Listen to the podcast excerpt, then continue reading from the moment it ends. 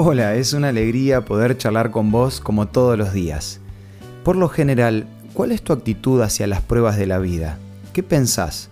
¿Son producto de la mala suerte o una maldición de Dios o simplemente el destino? Esto es Una luz en el camino. Cinco minutos de paz espiritual. Con el licenciado Santiago Paván. Hace mucho tiempo atrás, un apicultor introdujo una gran cantidad de abejas en las islas del Mar Caribe.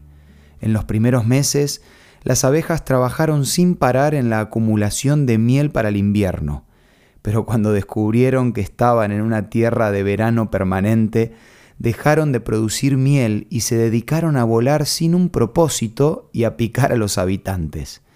El buen clima echó a perder el perseverante trabajo de las abejas. Aunque parezca contradictorio, muchas veces un entorno sin problemas puede terminar afectándonos, mientras que las adversidades pueden estimular nuestro progreso personal. Sí, así como lo escuchás, un ambiente de algodones en el cual recibimos todo sin esfuerzo ni sacrificio puede ser más perjudicial que beneficioso.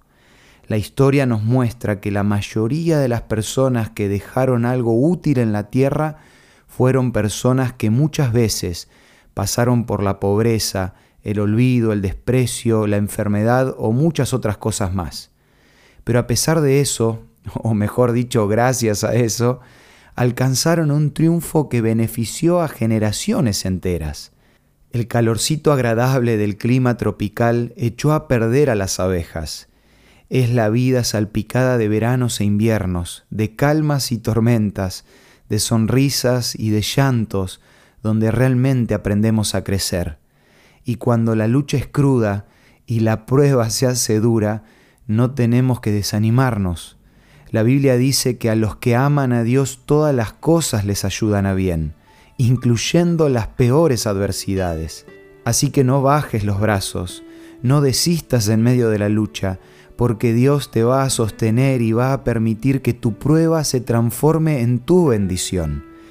Esta es la intención que tiene Dios cuando permite que pasemos por contratiempos. Por eso en el momento de la adversidad no hay nada mejor que confiar en Dios, pedir su ayuda y redoblar la esperanza. El consejo más importante que puedo compartirte es que no te olvides que Dios siempre está presente y una manera de conocer su propósito en medio de las pruebas es que puedas leer la revista Sentimientos.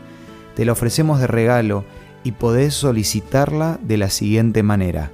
Envíanos un WhatsApp al 1162 26 1229 o búscanos en Facebook como Una Luz en el Camino. La revista Sentimientos te va a ayudar a enfrentar los problemas con la compañía de Dios y de esa manera poder vivir un día a la vez. Esto fue Una luz en el camino. Te esperamos mañana para un nuevo encuentro, cuando volveremos a decir, Permitamos que a lo largo de las horas de cada día Dios sea una luz en nuestro camino.